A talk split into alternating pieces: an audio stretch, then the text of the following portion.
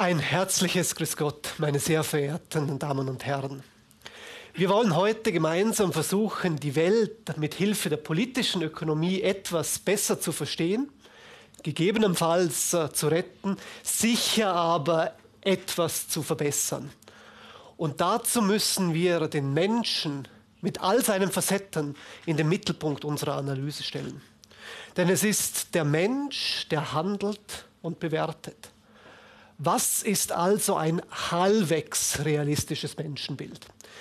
Ich glaube, vier Elemente sind zentral. Erstens, wir Menschen wollen gut leben, aber wir haben unterschiedliche Bedürfnisse und Fähigkeiten. Ich kann zum Beispiel weniger gut tanzen als mein Tanzlehrer und selbst als meine Frau. Zweites Element, wir Menschen sind soziale Wesen, aber wir verfolgen auch eigene Ziele so ist es uns schon wichtig, dass die junge Generation nicht durch das Rentensystem überbelastet wird. Aber noch wichtiger ist es uns, dass unsere eigene Rente sicher und möglichst hoch ausfällt. Drittes Element vom Menschenbild. Wir Menschen sind recht intelligente Wesen, aber Denken ist gleichwohl oft anstrengend. Viertes Element wir Menschen haben lieber Vor- als Nachteile. Und weil wir lieber Vor- als Nachteile haben, reagieren wir systematisch auf Anreize. In unserem Handeln sind wir aber nie vollständig und perfekt informiert, sondern wir machen Fehler.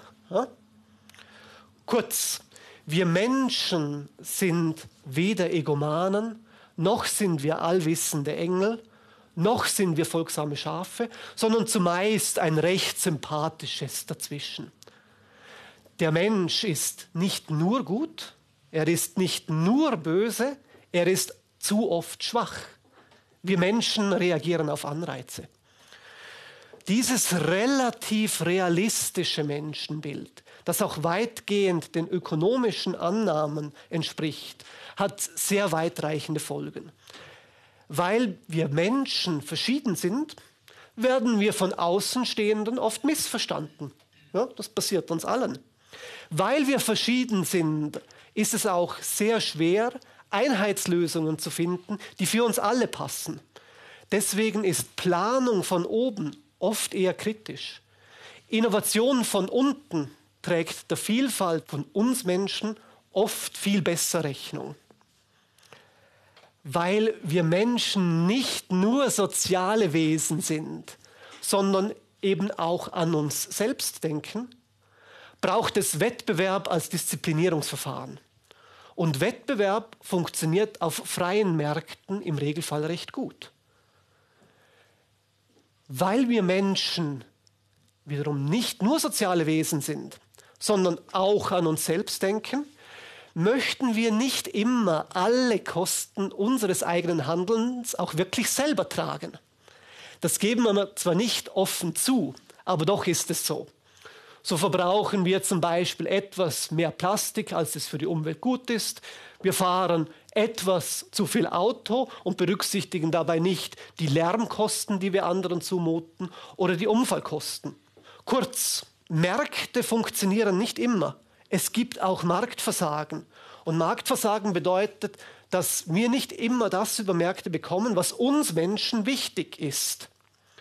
Gute Ökonominnen und Ökonomen sind keine Predigerinnen und Prediger von freien Märkten, sondern sie sind Spezialisten für Marktversagen. Und Marktversagen kann geheilt werden. Sozusagen sind wir die Ärzte für Marktleiden und dessen Heilung. Und oft ist es so, dass Marktleiden besonders gut mit ökonomischen Instrumenten geheilt werden kann. Denn es geht darum, den Menschen zu verstehen und die Anreize wieder richtig zu setzen. Ich gebe ein Beispiel mit der Verkehrspolitik. Der Individualverkehr hat sehr, sehr hohe Nutzen. Aber natürlich hat er auch gesellschaftliche Kosten. Es gibt Unfallkosten, es gibt Lärmkosten, äh, es gibt Umweltkosten etc. etc. Aus ökonomischer Sicht äh, wäre es richtig, dass jene die Kosten im Verkehr tragen, die auch die Verkehrskosten verursachen. Es geht also darum, das Verursacherprinzip systematisch durchzusetzen. Das könnte erreicht werden, indem ein kleiner Mehrpreis pro gefahrenem Kilometer bezahlt würde. Dabei ist aber nun eines zentral. Das eingenommene Geld durch einen solchen Mehrpreis darf nicht irgendwo im Staat versickern, sondern es muss zurückgegeben werden an die Bürgerinnen und Bürger. Denn neben Marktversagen ist in der realen Welt Politikversagen ebenfalls zentral. Politische Ökonomen wie ich denken vergleichend. Neben Marktversagen gibt es eben auch Politikversagen. So agieren in der Politik im Regelfall nicht allwissende Engel. Und es kommt zu vielen Fehlern. Sie würden vielleicht sogar sagen, zu sehr, sehr vielen Fehlern in der Politik. Genauso ist es so, dass Politiker mitunter eigennützig denken. Sie würden vielleicht sagen, sehr eigennützig denken. Jedenfalls äh, ist es ziemlich sicher so, dass Politiker nicht nur an ihre Wähler denken, sondern auch an sich, auch an ihre Partei, auch an ihre finanziellen, politischen, ideologischen, persönlichen Unterstützerinnen und Unterstützer. Politiker sind eben auch nur Menschen.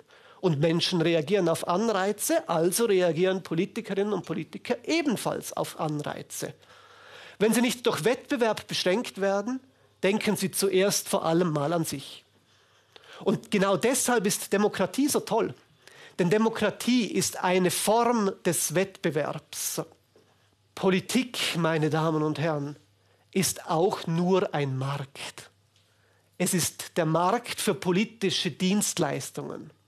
Und auf dem Markt für politische Dienstleistungen ist Marktversagen, wir nennen es dann Politikversagen, ganz, ganz, ganz besonders zentral. Denken Sie nur an Machtkonzentration in der Politik.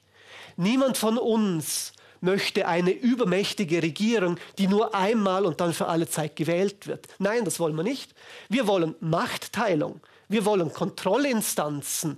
Wir wollen Rechnungshöfe. Wir wollen eine starke und vernünftige Opposition. Wir wollen freie Medien, weil freie Medien informieren uns und kontrollieren ebenfalls die Regierung. Wir wollen Demokratie. Wir wollen Auswahl. Wir wollen Wahlen. Oh, wir wollen Wettbewerb unter Politikern. In der Politik ist es ebenfalls oft so, dass es um die Bereitstellung von öffentlichen Gütern und Dienstleistungen geht. Und genau bei der Bereitstellung von öffentlichen Gütern und Dienstleistungen ist es oft so, dass diejenigen, die dafür bezahlen, nicht notwendigerweise diejenigen sind, die auch davon profitieren. Ich mache wieder ein Beispiel mit der Rente. Diejenigen, die heute von politisch festgesetzten höheren Renten profitieren, sind nicht diejenigen, die dafür bezahlen. Das ist ein kleines Problem äh, für die jüngere Generation. Aber natürlich ist es verständlich, dass so agiert wird, weil die heutigen Wähler sind nach ihrer eigenen Karriere, nach ihren finanziellen, politischen Unterstützern, den Politikern natürlich wichtiger als die zukünftigen Wähler oder gar die zukünftigen Bürger, die noch gar nicht geboren sind. Die Welt zu verstehen ist also gar nicht so schwierig. Man muss einfach im Kopf behalten, dass Menschen auf Anreize reagieren und Politiker eben auch nur Menschen sind. Sie sind keine Egomanen, aber auch keine allwissenden Engel, keine folgsamen Schafe. Sie sind, sagen wir mal, ab und zu diesmal ein recht sympathisches Dazwischen. Die Frage wäre also nun nur noch, wie können wir die Welt etwas verbessern? Ich hätte zwei Vorschläge jetzt für Sie. Ein Vorschlag ist, Demokratie schafft Wettbewerb. Aber Demokratie alleine ist nicht ausreichend im Regelfall, um die Machtkonzentration auf nationaler Ebene einzuschränken. Daher braucht es Dezentralisierung. Dezentralisierung ist schon alleine deshalb gut, weil es eh selten gute Einheitslösungen gibt. Und Dezentralisierung bringt die Politik näher zum Bürger und das ist wünschenswert. Brüssel ist für uns bedeutend weiter entfernt, als dies Berlin ist. Und selbst Berlin ist bereits weit entfernt. Der lokale Bürgermeister oder die lokale Bürgermeisterin ihrer jeweiligen Heimatgemeinde steht ihnen doch etwas näher und versteht die lokalen Probleme auch etwas besser. Dezentralisierung wäre also ein Lösungsansatz. Ein zweiter Lösungsansatz, Zusammenhängen mit Demokratie, es braucht mehr Demokratie, weil Demokratie Wettbewerb schafft in der Politik. Wie kommen wir zu mehr Demokratie? Naja, eine Möglichkeit ist Bürgerbeteiligung mit echten und bindenden Volksentscheiden bzw. Bürgerentscheiden.